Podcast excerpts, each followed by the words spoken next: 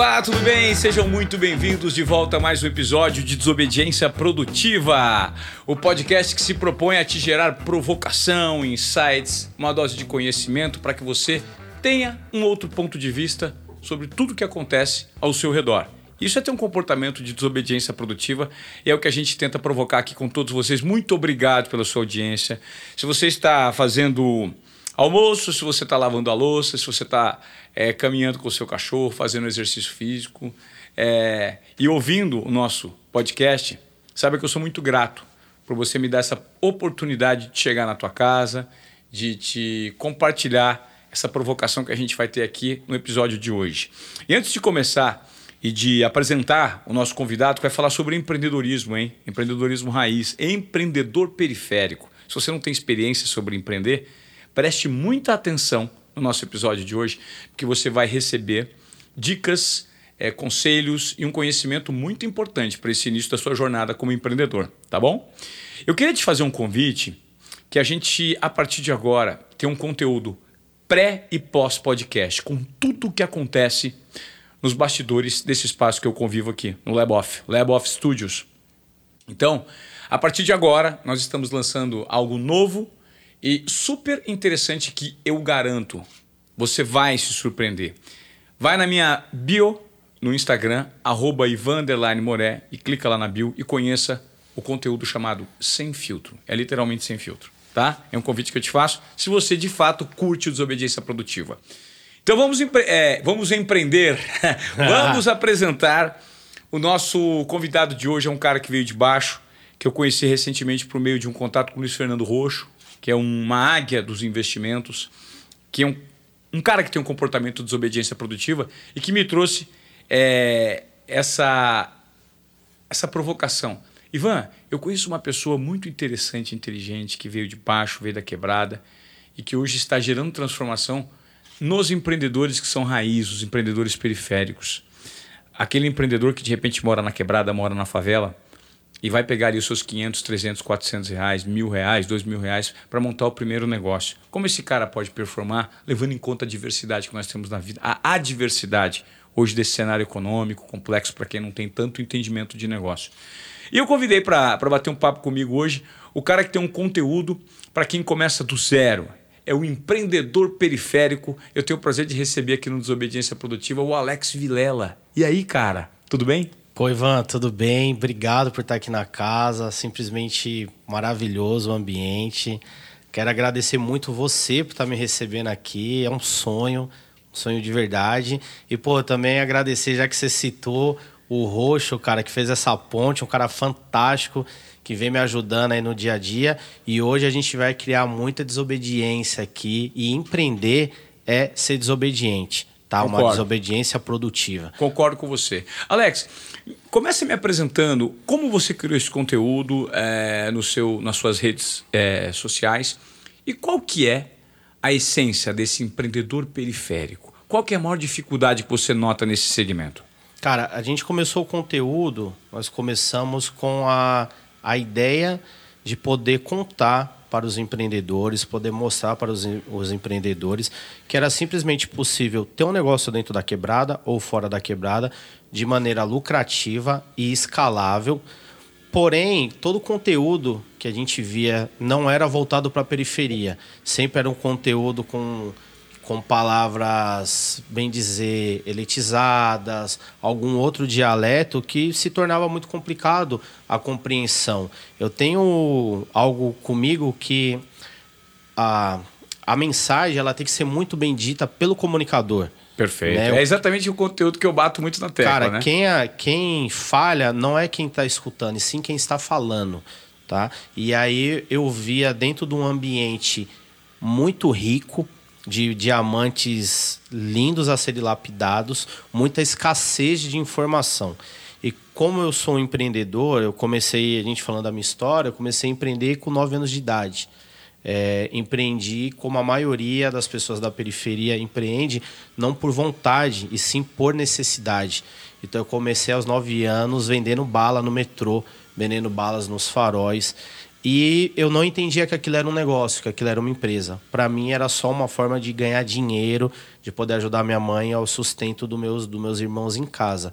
E aí, devido todos esses tempos de habilidades adquiridas na rua, de aprendizados, de todo aquele contexto social que a gente tem dentro da periferia, eu resolvi colocar isso para fora depois de uma conversa com um amigo meu, que é o Carlos Wizard Martins eu bati um papo com ele e ele falou assim: Alex, eu nunca vi ninguém da periferia falar para a periferia sobre empreendedorismo. É algo que não tem. Por que, que você não começa a fazer isso? E me criou um insight de começar. E graças a Deus eu tô aí batalhando, ajudando pô, centenas de pessoas. É algo muito novo para mim. Então, às vezes minha esposa me pega chorando, lendo uma mensagem no Instagram de uma pessoa que falou: Alex você mudou parte da minha vida aqui no empreendedorismo. E é algo muito novo e é, e é, o que me traz muita satisfação, cara. Eu acho que foi daí que eu comecei e por aí que eu quero continuar.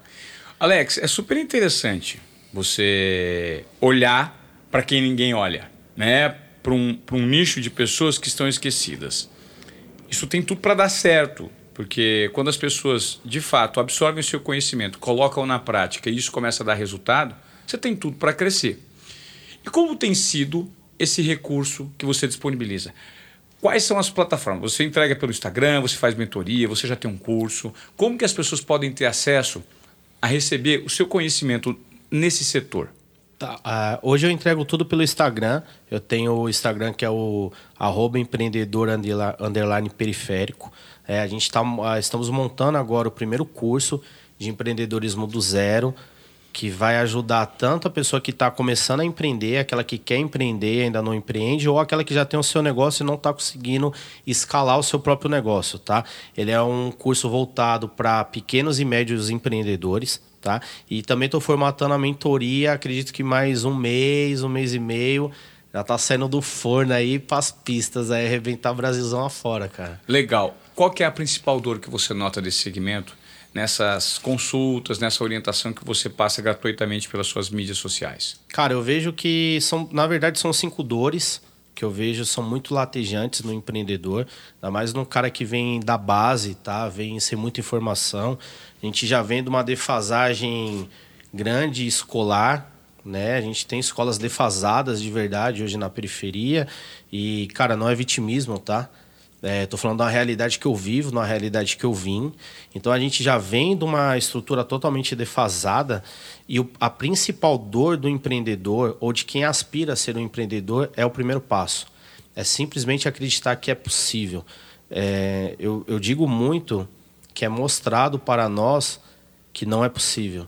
A gente vive uma sociedade padronizada onde o normal dessa sociedade é você nasceu, você está no meio desse jogo, você vai estudar, vai arrumar um emprego, se possível dentro da periferia fazer uma faculdade, que para muitos faculdade é sonho, não é realidade, se formar, possivelmente comprar um, um imóvel onde você vai pagar por 30 anos esse imóvel e morar para o resto da sua vida naquele bairro e os seus filhos que vão vir vão seguir a mesma linha que você segue. Então, o empreendedor, ou a pessoa que quer ser empreendedora, a, o principal dor dela é simplesmente acreditar que é possível.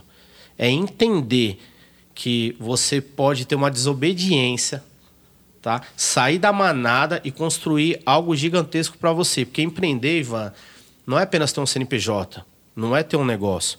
Empreender é uma mentalidade empreendedora. Quando você empreende, você começa a empreender melhor no seu casamento, você começa a empreender melhor com seus familiares, com seus filhos, com seus amigos e na sua vida. Então a principal dor é essa. Eu também vejo algumas dores como falta de conhecimento administrativo, tá? fluxo de caixa ou realmente entender o que você ganha e o que você gasta, tá? A maioria dos empreendedores hoje na periferia não sabe nem quais são os seus gastos mensais, tá? É uma dificuldade simples de resolver, mas que muitos não têm conhecimento. Uma outra dificuldade que eu vejo muito é tecnologia.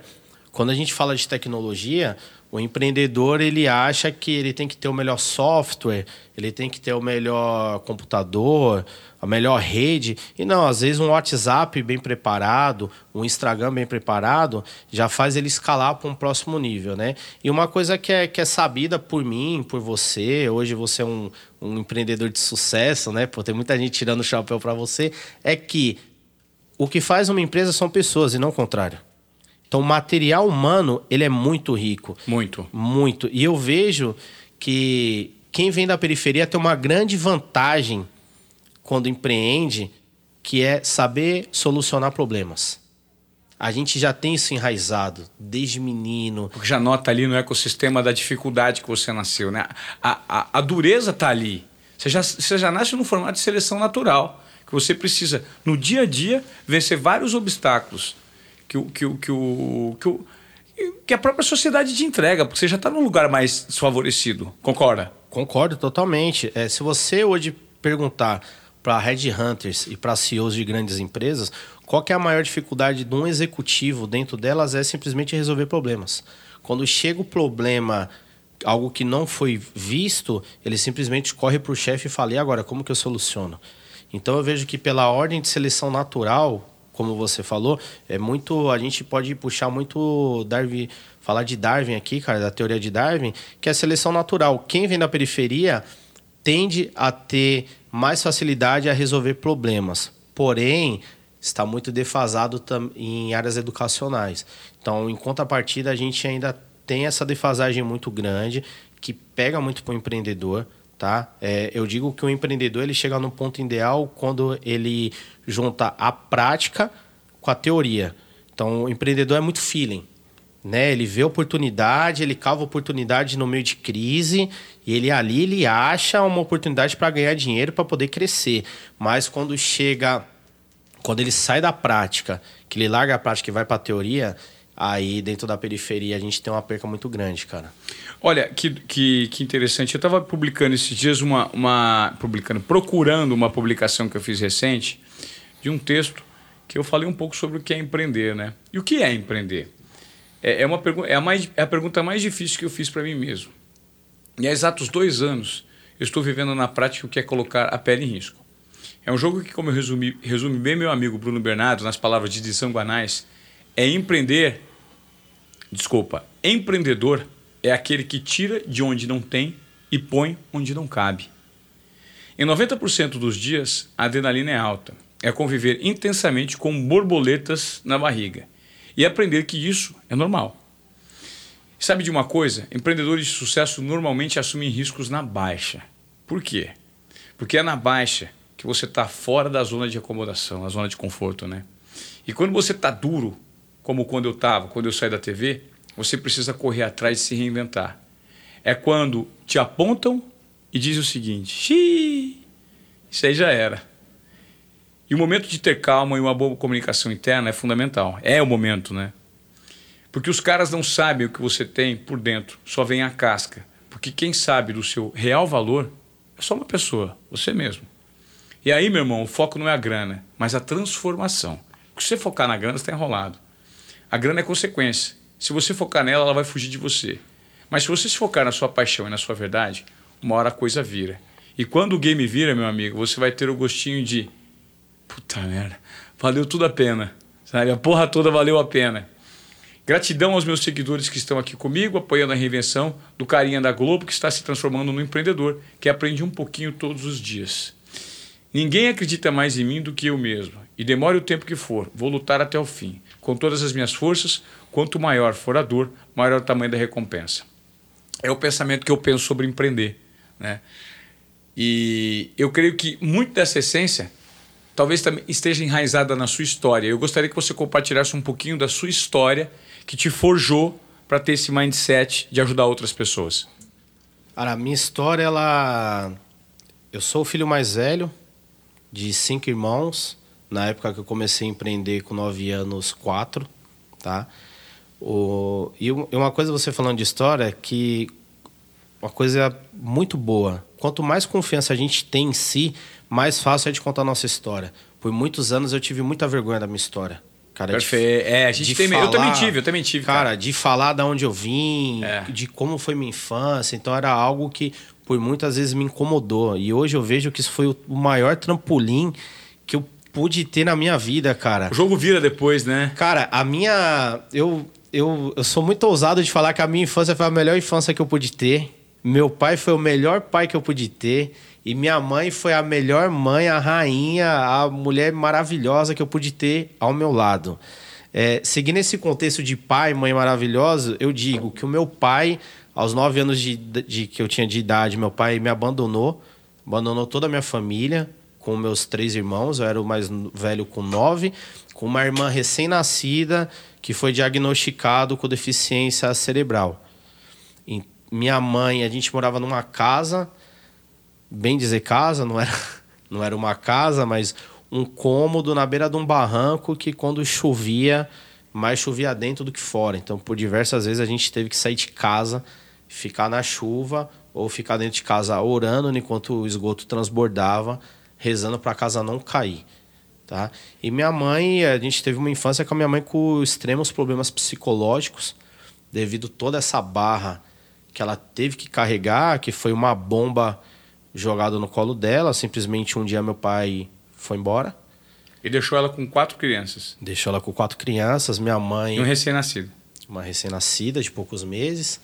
Minha mãe com a quarta série de escolaridade é uma pessoa de informações muito pequenas, mas muito batalhadora. Minha mãe era trabalhava como faxineira em, em uma grande empresa.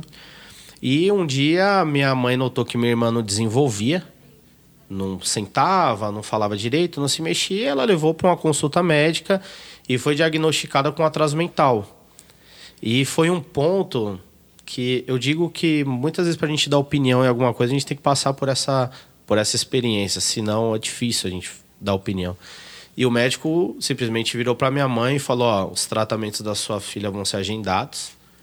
Segunda, quarta e sexta, também no sábado, às vezes vão ser três, quatro vezes na semana, em horários totalmente aleatórios, né? Em, em, em instituições muito boas, a CD, a PAI, que são instituições muito boas. E era uma oportunidade que minha mãe não podia perder. E o médico falou, e ela olhou pro médico e falou: Doutor, mas tem como ser final de semana? O médico falou: Não, não tem possibilidade de ser final de semana. E ela falou: É porque eu tenho mais três. E se eu cuidar dessa, provavelmente eu vou ser mandado embora, porque eu não posso faltar no meu trabalho três vezes na semana. E ela tem que alimentar os outros três também. E eu tenho mais três para dar de comer. E o médico ele, ele colocou uma, uma, um, um ponto de interrogação muito grande na minha mãe, que ele falou assim, a Dilma, você tem duas opções. Se você cuidar da sua filha, provavelmente ela vai ter uma vida normal, tá? Ela não vai ser dependente de você nem de ninguém. E hoje ela não é realmente. É totalmente independente. Trabalha, estuda, é uma mulher formada. Só que se você não cuidar dela, ela vai se tornar totalmente dependente, pode chegar a ponto de vegetar, estar na cama. E aí minha mãe teve que tomar uma decisão que foi a melhor decisão que ela poderia ter tomado, que ela resolveu cuidar da minha irmã. E por consequência, é assim, toda ação tem uma reação, né? A ação dela foi cuidar da minha irmã e dentro da segunda semana ela foi mandada embora do trabalho e tinha alguns dias para ter bico para fazer limpeza na casa de, de uma pessoa, de outra, e eu me senti já forçado a contribuir, assumir aquela responsabilidade que, que não era minha, mas que foi jogada no meu colo como claro. ser o, o homem da casa com 9 anos de idade. Então, eu não tinha recurso nenhum. Eu venho de uma região muito pobre, muito carente. Onde e, é? é? No Capão Redondo, no Jardim Thomas, fica no Capão Redondo.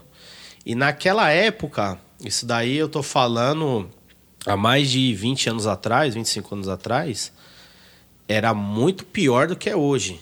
Então, se hoje é carente, há 20 anos atrás era muito pior. Recurso zero, zero. Então, saneamento, escola, educa... tudo, tudo que você imaginar. E assim, repito, não é vitimismo. Estou te contando a minha realidade do que eu passei. E aí eu não tinha recurso, Nenhum. Eu tinha que trabalhar, tinha que fazer alguma coisa. Nove anos de idade, um menino magrinho, não tinha muito o que fazer. E, cara, eu tinha algum, algumas roupas. A gente já estava passando uma situação muito difícil. Eu tinha algumas roupas de doação que eu tinha ganhado. E pobre não tem tamanho, né? Se a camisa é GG e CP, vai para dentro da, da calça e usa e vambora.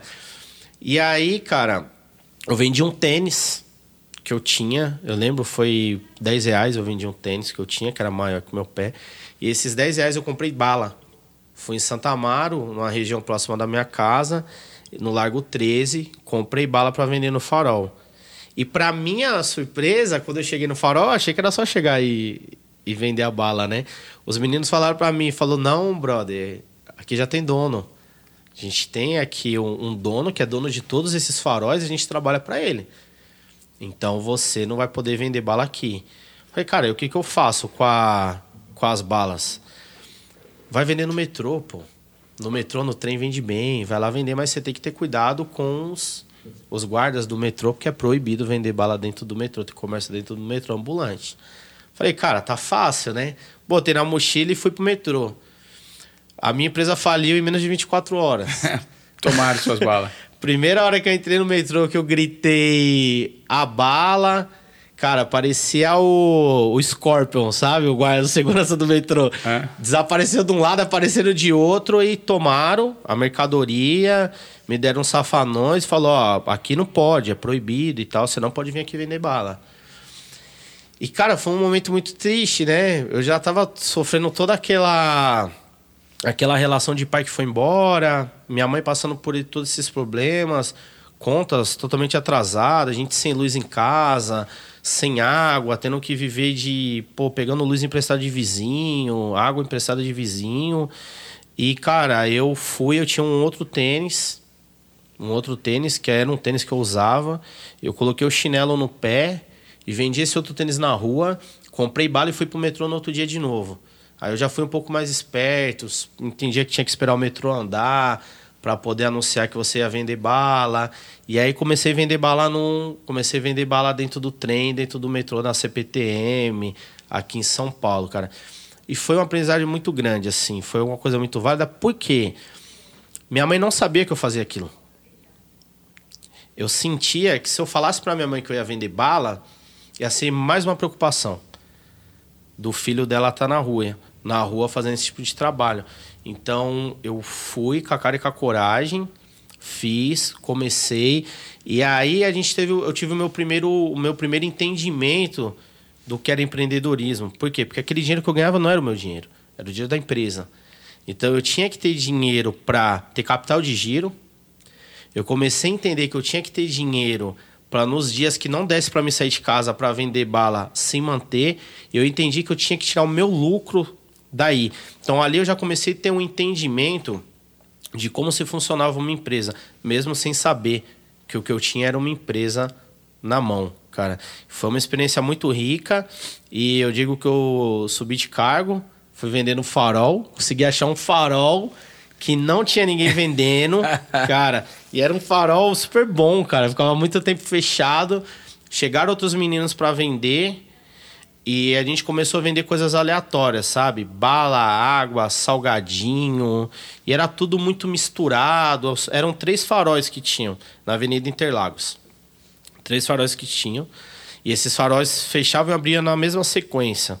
O carro que saía de um farol, ele parava no outro, parava no outro. E quando, como a gente ficava tudo amutuado no mesmo farol, era muito difícil de vender, porque o pessoal meio que tinha medo, entendia que, pô. Poderia ter um assalto ali. Tá roubando, tá vendendo, o que, que esses moleques estão fazendo. E em certo momento da tarde, a gente sentava para comer comia o salgadinho de um, tomava bala de, tom, chupava bala ou doce que estava vendendo e tomava água do outro que tava a gente fazia essa comunidade. E a gente seguia a mesma sequência. Comia o salgadinho, depois tomava água e depois comia a bala no final. E aí eu tive um insight. Falei, por que, que a gente não organiza isso no farol? O primeiro farol vende salgadinho, a pessoa vai comprar Vai Se ela sede. não tiver água, ela vai comprar no segundo farol. E depois que ela comeu e tomou água, pô, ela pega a sobremesa no último, que é o doce. E os meninos olharam para mim e falaram: Alex, você é louco. Não vai funcionar. Eu falei, mas quem vende a bala sou eu, pô. Eu sou o último farol. Eu tô pondo minha pele em risco. Se não der certo, vocês vão vender. Quem não vai vender sou eu. Tá? E, cara, deu super certo. Não acredito. Super certo. Funcionou o processo? Muito. Funcionou muito, muito. Até chegar ao ponto que, assim, uma coisa muito interessante, Ivan, é que o vendedor ambulante, ele ganha grana. Ele faz dinheiro, tá? Com pouco dinheiro. Ele consegue multiplicar 300% o investimento dele em um dia, tá? Mas a falta de administração, de entender o que pode ser feito com esse dinheiro, é o que quebra a maioria dos empreendedores. Né? Super interessante isso. E isso é uma riqueza muito grande de conhecimento para quem não sabe é, que essa informação é, tem que ser colocada em prática, senão ela, ela, a pessoa coloca o negócio em risco. Sim, total. É, o que quebra 90% das empresas no mundo é capital de giro. 90% das empresas do mundo são quebradas por capital de giro. Uau. Tá? Por não ter. Isso eu estou falando de empresas pequenas, médias e grandes empresas. Tá? Ah. Capital de giro furado, má administração é o que quebra as empresas. E aí a, começou a dar muito certo, o negócio estava super próspero. E a gente, pô, isso daí tinha 10 anos de idade. E eu comecei a entrar num problema muito grande, cara, na minha casa. A minha mãe ela entrou numa depressão, assim, de começar a me bater muito. Me batia muito, muito, assim. Teve momentos de eu ir pro hospital, de tanto que apanhei da minha mãe. E eu vivia com muitas marcas. Eu já ia para a escola muito constrangido por ir com marcas, né, das surras que minha mãe estava me dando, com, com pedaço de pau, com ferro, que você possa imaginar. E em contrapartida, eu, eu era um menino que vendia bala na rua, né? Então eu também tinha um outro preconceito, cara. Eu, eu, o meu mundo, o meu mundo nessa época era um mundo muito, muito fechado, cara. Os vizinhos não deixavam os filhos brincar comigo e com meus irmãos. Que eu falava, ó, o pai desse daí é ladrão, é drogado, a mãe é louca e esses daí não vai passar dos 18 anos, né? Isso é o que você sentia que eles apontavam? Não, não pasme-se, pasme-se. Houve apostas, tá?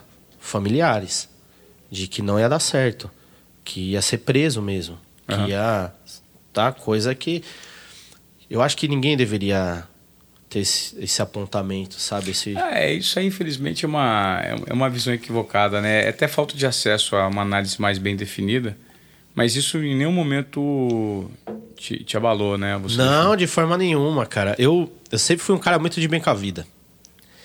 É, uma coisa que, me, que sempre me fez seguir muito, muito forte foi minha fé. Não me pergunte como, mas eu sempre, eu sempre soube que ia dar certo. Eu entendo porque você trata o seu fluxo mental é sempre o de olhar o copo meio cheio, porque quando você me falou que o seu pai e sua mãe foram os melhores pais que você poderia ter, você tem um entendimento que a sua trajetória ela tem começo, meio e fim, e você está na jornada. Tô na jornada. E você aceita o, a sua essência. E o melhor é a jornada. Não é o final. Não é a hora que você põe a mão no troféu. Claro. O legal é você curtir a sua jornada. Uma coisa que é muito clara para mim, eu falo para todos os empreendedores é o seguinte: seja feliz de segunda a sexta. Final de semana é um plus. Se claro. você conseguir ser feliz fazendo o que você ama, o que você gosta, vai dar certo. Não tem como não dar certo. Eu, uma coisa que é muito clara para mim, Ivan, é que vivemos pela lei da semeadura. Eu colho o que eu planto. Não tem o Deus ele não vai exigir para bananeira que ela dê melancia e vice-versa. Então, se eu sei do meu plantio e eu sei que eu estou regando com o meu suor, como não vai dar certo? Não existe essa possibilidade. O tempo, o time não é só meu. Eu tenho que fazer o meu, Sim. eu tenho a contribuição lá de cima. Mas não dá certo, eu tá totalmente fora de cogitação. Eu já sabia que ia dar certo. Eu já tinha muitos que dar certo. E aí chegou um momento da minha vida que minha mãe é, não me queria mais em casa, e seu menino, 10, 11 anos, não me queria. Eu fui morar com a minha avó. Minha avó foi uma mãe para mim, assim. Minha avó, pô, minha avó foi super especial. Fui morar com a minha avó. A minha família, ela era uma família muito conturbada. Da parte do meu pai, E da parte da minha mãe, eu fui o primeiro neto. E da parte do meu pai, meu pai era bandido, envolvido com drogas, usuário de droga, tá? Eu tinha um outro tio também envolvido com drogas. E da parte da minha mãe, da parte da minha mãe, eu tinha pessoas totalmente assim fora da casinha, cara. Assim, a família que não se falava. A única pessoa que tinha um, era um pilar de sustentação era a minha avó, a mãe da minha mãe. E eu fui morar com essa minha avó, né? Com ela e com meu avô. E por um espaço muito curto de tempo, o meu avô, ele veio a falecer dentro de casa, ele se suicidou. O marido da minha que avó. triste. Foi uma. O meu avô, ele era um cara nordestino, aquele cara pernambucano raiz. E ele teve um derrame. Ele não aceitava de forma nenhuma que alguém ajudasse ele em nada. Ele tinha muito orgulho de não querer que ninguém ajudasse. Aí ele preferiu tirar a própria vida do que viver naquela condição, né? Sim, chegou um dia, eu acordei para ir para escola e da escola eu ia vender bala. E ele olhou para mim e falou: Ó, hoje, em vez de você vir pegar as balas, você já leva daqui e não volta para casa porque eu vou no médico, né? Eu achei super estranho, né? Mas acatei. E voltei no horário que minha avó chegava, né? Por volta das 18 horas. Quando a gente abriu a porta, meu avô tava na cama morto. Ele tomou quase 300 comprimidos de vários remédios diferentes e se suicidou. E ficou eu e minha avó. Né? Minha mãe morava na rua de cima, então eu trabalhava, mandava dinheiro para minha mãe para ajudar.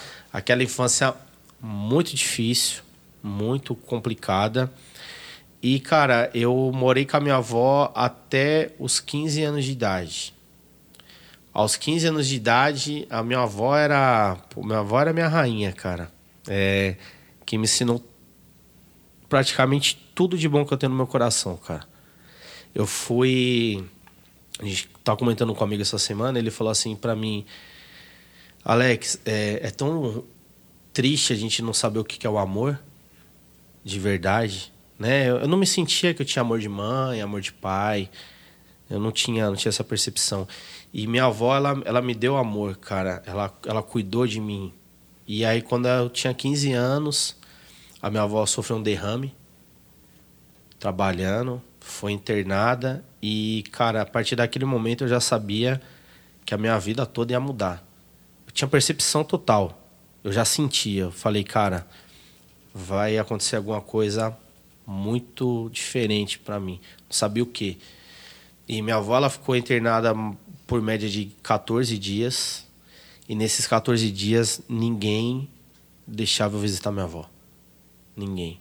Eu era menor de idade, não podia entrar no hospital, desacompanhado. Meus tios não deixavam ver minha avó por nada. Minha mãe grávida do meu, do meu quarto irmão, João Vitor, né, prestes a ganhar o filho totalmente fora da casinha. Ela estava nesse momento de vida. E eu pedia, pelo amor de Deus, para ver minha avó, cara. Para entender o que estava acontecendo. Ninguém deixava. Só que eu sempre fui aquele cara pé na porta, sabe? Quando que alguma coisa vai atrás e, e é persistente. Eu digo que o não é, é uma das coisas mais bonitas que a gente pode ouvir, cara. Que é o que nos dá mais força para em busca do próximo, sim. Claro. E aí eu entrei no estacionamento dos médicos. Como eu vendia bala já naquela região, eu já conhecia onde que os médicos guardavam os carros. Entrei no estacionamento dos médicos, uma médica parou e eu me ajoelhei, cara, e pedi para ela, pelo amor de Deus, deixa eu ver minha avó. E ela, cara, se desculpa a emoção, tá? Não, é... imagina, cara. Eu também tô emocionado aqui é... essa história. E ela não entendeu, ela achou que era um assalto, que era alguma coisa que estava acontecendo, né? Um menino atrás do carro, né? Eu expliquei para toda a situação, falei: ah, "Eu moro com a minha avó. Minha avó está internada já tem mais de 10 dias. Ninguém deixou ver minha avó e eu escrevi uma carta. Você pode levar para minha avó?" E ela falou assim: "Qual que é o nome da sua avó?" passei o nome e e ela Falou, espera um pouquinho que eu já volto. E eu fiquei esperando. Fiquei meio escondido, com medo dela vir com polícia, achar que eu tava um menor abandonado uhum. e me levar pra FEBEM, alguma coisa. E ela voltou e falou assim para mim, Alex, né? É, e ela me chamou de Alex, eu até. Mas como você sabe meu nome? Ela falou, ah, mas você não escreveu na carta? Ela tinha lido a carta. Ah, ela leu a carta. Ela É, deu a carta. Existem pessoas de bem no mundo, né, cara? E ela falou, eu vou te levar pra você ver sua avó. Mas, Ela falou? pelo amor de Deus, eu não vou deixar você nem saber meu nome. Porque eu posso ser mandado embora. Ah, né? Porque você não pode entrar no hospital se não tiver acompanhado com maior de idade. Falei, tudo bem. Quando eu cheguei na minha avó, minha avó estava consciente, mas debilitada, com aparelhos. E minha avó, ela me abraçou e perguntou por que, que eu não queria ter ido visitar ela. Ah, ela pensou que você não queria e não te permitiam. E não me permitiam. Eu expliquei para ela que não era isso. Mas também não era um momento de muita explicação. Era um momento de muito agradecimento por poder vê-la. E no mesmo dia ela faleceu. Uau, ela foi, ela estava esperando sua chegada. No mesmo dia. E quando ela Nossa. faleceu, Ivan, eu eu entendi aquele momento que a única pessoa que me amava tinha partido. Que, que, que, que pesado, cara. A única pessoa que me amava tinha partido, cara. Eu não tinha pai, eu não tinha mãe, eu não tinha sequer esperança, cara, de ter um dia melhor na minha vida. E a pessoa que eu amava, que me amava, tinha partido, cara. E, e ela falou assim pra mim, Alex, seja forte pra aguentar tudo que você vai ter que aguentar porque vão vir muitas coisas, mas você vai superar. E aquilo ali me marcou, cara, muito. muito. Essa mensagem foi da sua avó. Mensagem da minha avó, me marcou muito. Assim, eu tive várias mensagens da minha avó na, no, no tempo que eu tive o prazer enorme de estar do lado dela.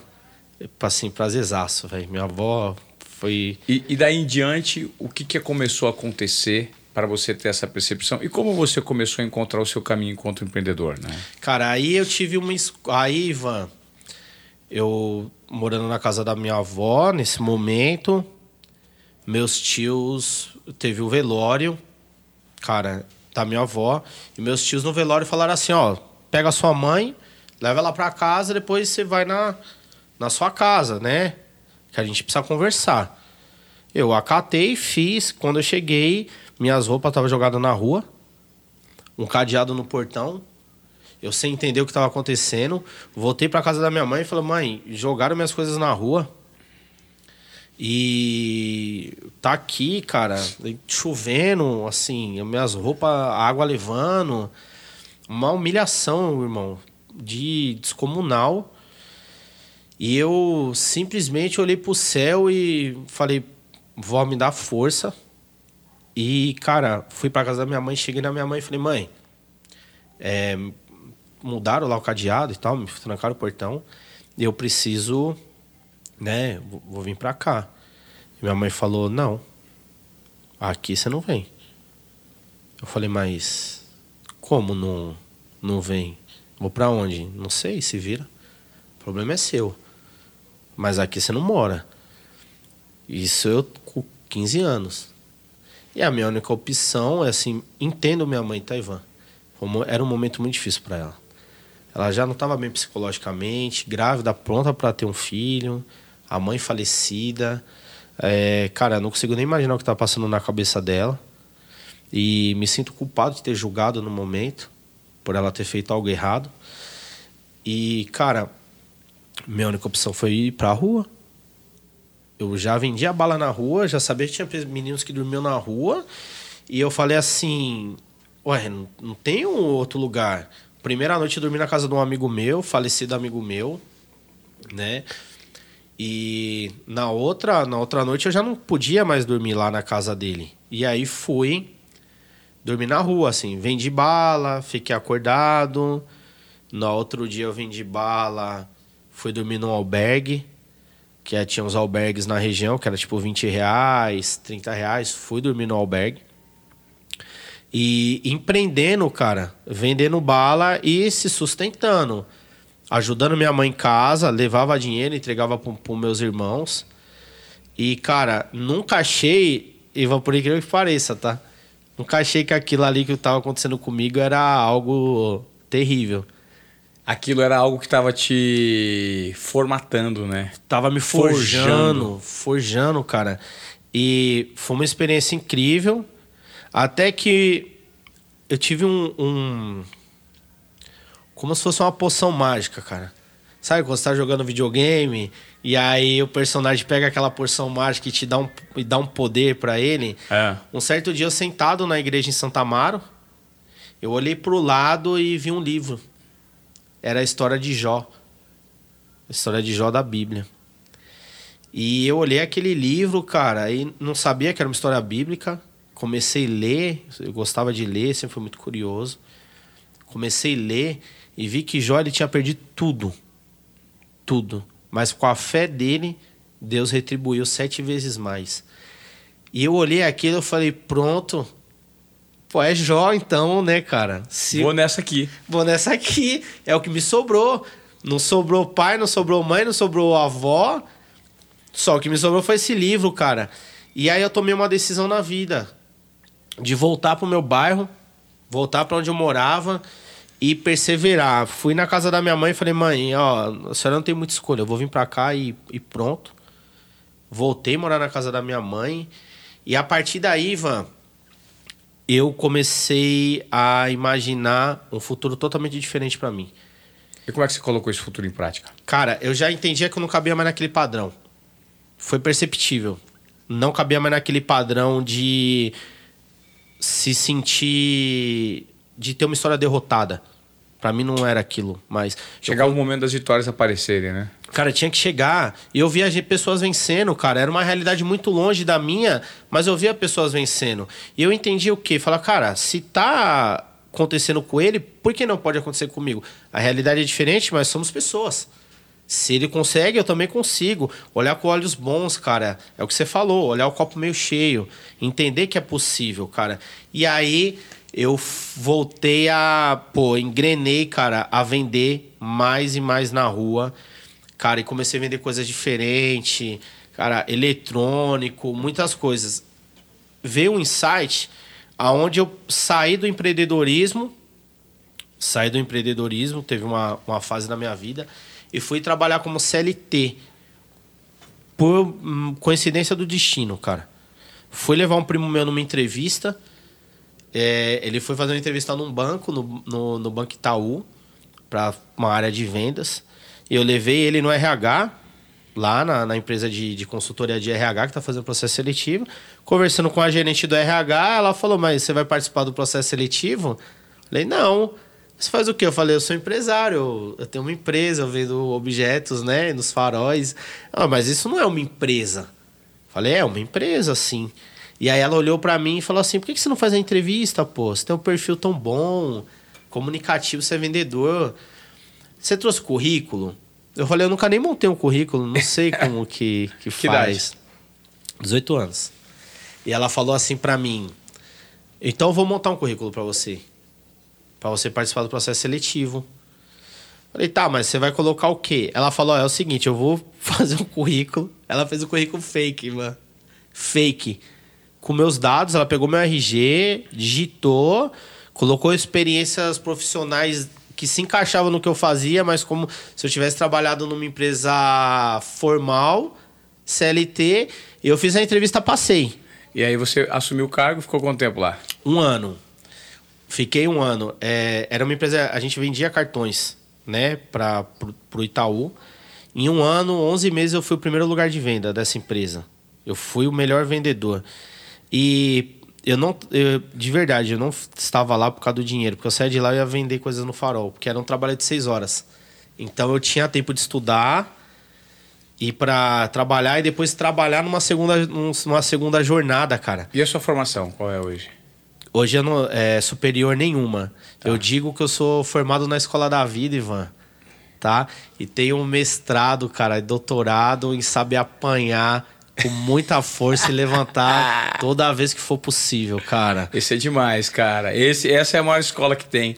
E não tem diploma Não tem diploma que compense esse aprendizado, se você souber usar e canalizar essa dor que você viveu. Ivan, uma coisa que eu digo, eu deixo muito claro, tá? Você sempre vai me ver no ringue, ganhando ou perdendo. Eu sempre vou estar no ringue, tá? Lutando pelo, pelo que eu acredito, pelos meus objetivos, cara. E aí nessa empresa, eu, eu trabalhei lá, Ivan. Você vai até achar engra, engraçado. A minha avó, a minha afinada avó Luísa, que eu morei com ela, ela era faxineira dentro de um banco chamado Banespa, que hoje é um Banco Santander. Ela era faxineira desse banco, ficava ali na Avenida Brasil, a agência. Final de semana a gente ia com ela limpar a agência. Eu, meu primo, a tia minha também trabalhava. E ela falava para mim o seguinte: Alex, eu queria muito que você trabalhasse num banco. Né? Ela via que tinha um futuro ser um bancário, algo desse tipo, cara. E eu, é, quando era uma oportunidade de banco, aquilo me suou tipo, pô, era o que minha avó queria, cara, também para mim, acho muito legal. E, cara, tinha uma coisa muito boa lá, que era a competição entre vendedores. E eu era muito competitivo, cara. Sempre fui muito competitivo. Muito, muito. Eu tenho uma, uma, eu tenho uma frase que eu carrego comigo, que é do Joel, que ele fala o seguinte: vencer não é tudo, mas querer vencer é tudo. Eu sempre quis vencer. E toda vez que eu ganhava o primeiro lugar de venda, eu era aplaudido, cara, pelas pessoas. Meu nome estava no ranking, na parede. E eu, todos os meses, eu falava, vó, é para você. Eu queria que ela estivesse lá vendo, sabe? As pessoas me aplaudindo. Mas achavam... ela tava. Só não tava fisicamente. Cara, e, pô, que linda, né? velho. Que linda. Ela tava, ela tava, não tava fisicamente. E aí, Ivan, eu trabalhei lá por um ano saí de lá, fui trabalhar com uma incorporadora. Uma incorporadora muito grande. Na época que eu trabalhei, era a maior da América Latina. Por coincidência também. Eu fui. Mas só pra gente encurtar, Alex, esse papo da sua trajetória, vamos, vamos agora, eu, eu quero focar. Seu currículo é maravilhoso, a gente anotou. E eu acho que esse, esse momento de aprendizado e de adversidade que você enfrentou é fantástico. Vamos focar agora no conteúdo que você absorveu com todo esse histórico, esse background de investimento na dor, na, na pressão, na falta de amor, na perda de pessoas próximas. Hoje, como as pessoas precisam se comportar, principalmente na periferia, para ter um comportamento de sucesso? Ivan, primeira coisa é acreditar que é possível. Tá? Eu bato muito nessa tecla, tá? O acreditar que é possível é o que vai fazer o diferencial, o primeiro passo, tá? É você acreditar que é possível dar o primeiro passo. Tá? Eu vejo, é, quando a gente fala em periferia, tá? É, pô, você foi um cara que trabalhou muito tempo com esporte. Então eu vejo o seguinte, é, na periferia a gente sai atrás, tá? A linha de partida não é igual para nós que estamos lá, tá? É como se você pegasse um grande GP e você vê seu Lewis Hamilton largando em primeiro e a gente que está na periferia largando com o pior carro lá no, no fim. Mas não é por isso que não é possível, tá? Vencer esse grande GP. Eu vejo que o mundo ele é injusto. Hoje, foi ontem, vai ser amanhã, mas a gente tem a obrigação na periferia de matar essa injustiça com força de vontade, tá? E vontade de vencer, cara, que é principal. Uma coisa que eu digo muito para quem tá dentro da periferia, adquira informações. Tá? Corra atrás de informações. Corra, estude. Como que eu comecei, cara, a adquirir informações? Pô, totalmente autodidata. Eu comecei a estudar sozinho, procurar conteúdos dentro de plataformas de, de vídeo, de Google, de YouTube, seguir pessoas que eu me identificava, tá? E via que era possível aquelas pessoas e acreditar realmente. Claro. Tanto que depois de eu, de eu, conhecer, de eu seguir essas pessoas, alguns deles se tornaram meus amigos. Por exemplo, Carlos Wizard, meu amigo pessoal, Henrique Breda, um dos maiores gestores hoje de, de fundo de investimentos da América Latina, meu amigo pessoal, por quê? Pelo simples fato de eu querer aprender. Tá? É, eu tenho uma, uma coleção, uma coletânea gigantesca de livros que o Henrique Breda me deu para mim estudar investimentos. E você está estudando todos? Estudando todos. É uma leitura para média de dois anos, cara. Eu estudo todos. Todo dia eu estudo, leio, releio, leio, releio. E no empreendedorismo é muito igual É muito igual. O que a gente perde na ponta é a, a impressão de fiz uma vez, deu certo, vai dar sempre certo. E empreender se trata mais de você, como você reage nas horas que não dá certo do que nas horas que deram certo. Perfeito, porque a hora que dá certo, a estratégia funcionou e aí é só tocar. Agora, quando não dá certo, como você reage à adversidade? Eu tenho uma frase muito interessante, Alex, que eu sempre digo para as pessoas: não importa qual é o problema o importa é como você lida para resolver o problema. Sim, com certeza. É? Uma, uma, uma coisa que eu, que eu tenho muito, são perguntas que chegam muito para mim, é o seguinte, Alex, quanto eu preciso para começar a empreender? Tá? É uma pergunta muito recorrente. Tá? 10 mil, 5 mil, 20 mil. Cara, teve. Esse dia eu recebi uma pergunta falou, o cara falou assim, Alex, eu quero empreender, eu tenho 10 mil, porém é, o meu negócio precisa de 30. O que, que você acha? Eu falei que você está totalmente enganado, irmão. Porque quando chegar nos 30, você vai ter a sensação que precisa de 50. Empreender não tem nada a ver com ter grana. Tem a ver com ter força de vontade. Você tendo ou não tendo dinheiro, Ivan, isso não diferencia você começar um negócio. O seu negócio ele pode começar pequeno. Essa mania de começar grande, de ter o melhor escritório, de ter o melhor computador, de ter o, o melhor produto, ou ter o melhor serviço, isso é totalmente uma enganação própria, cara. É o que eu falo muito, antes o feito do que o perfeito. Perfeito. Perfeito. A, cara, a, a, a, a, mania de se achar é, incapaz de fazer algo simples, porque empreender é simples, cara. Não é complexo. É difícil. E muito. Que você vai apanhar na cara de lados que você nunca apanhou. São experiências novas. A gente vem numa, num, num formato de sociedade que empreender é errado. Tá? Você, você ser um prego que se destaca, você vai ser martelado. Perfeito. Tá? Você é apedrejado. Prego que se destaca, toma martelada na cabeça. O Rony Mesler me mandou uma mensagem justamente falando sobre Sim, isso. Sim, cara. É, a, a sociedade padrão, ela não quer que você empreenda. E isso não vai longe, começa na sua casa. Se você hoje falar para sua mãe que você quer ser um empreendedor, ela vai falar: filho, vai trabalhar. Isso não é para você. Como empreender, a gente não, a, o Brasil ele não é um país capitalista. Ele não é um país capitalista. Estamos andando para ser um país capitalista, mas não somos ainda, tá? E eu vejo que a grande revolução de dentro de uma quebrada, eu, eu falo além, tá? No país em si, ela vem da educação financeira e do empreendedorismo. Empreendedorismo é a base de revolução em qualquer país. E hoje, 70% das empresas são microempresas. 70% dos empregos são dentro dessas microempresas. Cara, e por que não falar do empreendedorismo dentro da quebrada? Você vê que situação, Ivan, você pegar um menino que aconteceu do cara me parar e falar assim, Alex, eu pô, no mercado, passando na minha casa, ele olhou para mim e falou assim: Alex, eu tô pensando em abrir uma empresa, porque você falou que pode abrir empresa. E meu pai falava que não podia. Não podia pelo simples fato de não acreditar que é possível, cara. Então a gente já vem de uma realidade dentro da periferia de momentos totalmente adversos, tá? De, de situações de, de ambiente cercado por crime, aproveitadores políticos, tá? E todo um contexto de você tem que ficar embaixo e você ainda tem uma sociedade apontando o dedo e falar: se você quiser empreender, você tá errado você tem um governo que automaticamente é seu sócio. A partir do momento que você tem uma empresa, querendo ou não, ele, ele é seu sócio. E ele vai fazer de tudo para morder o que você ganha, seja no CNPJ, seja e sem no... te entregar nenhum tipo de. de, de... Sem, te, sem te dar contrapartida. É, sem te entregar o mínimo de dignidade. Cara, eu tenho, eu tenho duas filhas. Cara, eu pago escola duas vezes.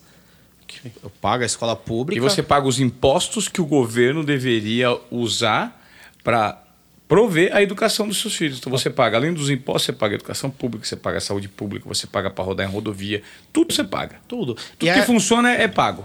Tudo. É... Eu até uso, tá? É, eu fui num programa esses dias e a gente entrou nesse bate-papo. Falei, cara, se vocês conseguirem me apresentar algo que o governo faz melhor do que a iniciativa privada, eu mudo minha opinião. E não teve. Não teve. Por surpresa, ninguém me apresentou. Talvez e a única coisa que exista se é que existe, são as educações da uni é, universitárias. Né? Você coloca a educação universitária em alto nível, que tá, a universidade pública está sucateada hoje em dia, até mesmo porque o modelo de negócio está quebrado, mas a educação a edu é, é, é, a, é, a, subversão é, do, do, sistema. Porque como é que você pega. Enquanto as pessoas Sim. já discutiram isso, você oferece um, um ensino de qualidade péssimo para a educação básica e a educação, a graduação, é apenas para aqueles que estudaram em escolas particulares e que você tem o melhor ensino nas universidades são gratuitas e o pobre não tem acesso porque não teve a base. Não né? tem a base. É. É, quando um pobre ele entra numa faculdade pública, ele é uma exceção e deveria ser a regra. Claro. É totalmente contrário. Totalmente então, contrário. eu entendo. Assim como shows, se você quiser ir num grande show que acontecia aqui, hoje não tem mais show, mas um espetáculo e tal, as pessoas influentes, ricas e bem-sucedidas, que podem pagar, elas não pagam, elas ganham. Elas ganham. E quem não pode pagar tem que fazer esforço, paga. É pagar. É. é. E eu vejo o empreendedorismo, Ivan, como você citou muito bem aí no seu post sobre empreendedorismo, eu vejo o empreendedorismo como vida, cara. Como vida. É, é o ato de liberdade que Deus te deu para você poder expressar para que, que você veio nesse mundo, cara. Fantástico. Alex Vilela, cara, eu gostaria de agradecer sua participação aqui nos Obediência Produtiva. A sua história talvez seja uma das histórias mais ricas, se não a mais rica, do ponto de vista de é, resignação, dificuldade, sofrimento, humildade, simplicidade. Você veio de uma origem muito simples. E tudo que você narrou pra gente aqui, com essa espontaneidade, com essa verdade nos seus olhos, eu, eu chorei, você viu que eu me emocionei aqui. Eu acho que isso é uma grande lição para quem ouve o Desobediência Produtiva. Para você que está desanimado, reclamando da tua vida, achando que está tudo muito complexo, muito difícil, sempre existe uma luz no fim do túnel. E sabe onde está esse túnel? Aqui, ó, na tua cabeça. Basta você pensar de forma positiva, porque os sentimentos vão ser positivos e aí você coloca na prática. Com certeza. Por maior que seja a dificuldade, uma hora o jogo muda, como mudou na sua vida, né, Alex? Com certeza, com certeza. Ó, então eu vou deixar aqui uma orientação para o pessoal que quiser, porque você inclusive está prestando uma consultoria para uma uma secretária que trabalha na minha casa, que é super simples, que eu inclusive deu o estímulo inicial para ela Sim. começar a empreender. Então, assim, para quem quiser hoje, estiver ouvindo e quiser absorver mais conhecimento seu, te procura no Instagram? Me procura. Vai lá no arroba empreendedor underline periférico, tá? Daqui. Conta 30... com 100 mil seguidores você já tá, né? É, tem 97 mil hoje. É, daqui um mês a gente vai estar tá lançando o nosso primeiro curso. Legal. Tá? Daqui um mês, um mês e meio, empreendendo do zero tá? Para quem está começando mesmo, quem quer formatar uma ideia de empreendedorismo e também mentorias pessoais para pequenas e médias empresas, tá? Uma, uma coisa que para finalizar, Ivan, que eu acredito muito é se você tiver que acreditar em alguma verdade nesse mundo, acredite em você. Você é a força de mudança de toda uma geração familiar, cara. Eu fui a força de mudança da minha família e você pode ser da sua também, cara. Você pode, não interessa qual é a sua realidade. Se a sua realidade é um barraquinho dentro de uma comunidade, na beira de um barranco, beirando um esgoto, não importa de onde você vem. O que importa é aonde você quer chegar e com muita fé, muito trabalho, muito esforço, você vai chegar, com certeza. Parabéns, Alex. Obrigado. E você que acompanhou esse episódio até agora, eu tenho certeza. Eu tenho certeza. Você está até aqui ouvindo Desobediência Produtiva ou assistindo ao nosso vídeo no YouTube, aliás, curtiu? Poxa, indique, compartilhe, clique, dê o seu comentário, ative as notificações, porque é muito importante. A gente está trabalhando aqui no Desobediência Produtiva para produzir conteúdo de qualidade gratuitamente para todos vocês. Então é super é, rico e significa o um mundo pra gente aqui se você compartilhar esse conteúdo, entende? Que isso vai fazer toda a diferença pra gente. Quanto mais pessoas forem atingidas, impactadas e gerarem retenção com esse conteúdo, maior a transformação que a gente gera. A gente se propõe a fazer exatamente isso aqui. Obrigado, viu, Alex? Eu acho que o seu exemplo ele engrandece a desobediência produtiva. Valeu por compartilhar. Cara, Conte comigo nessa jornada. Ivan, obrigado, cara. Valeu, meu irmão. Valeu. Tamo junto, viu?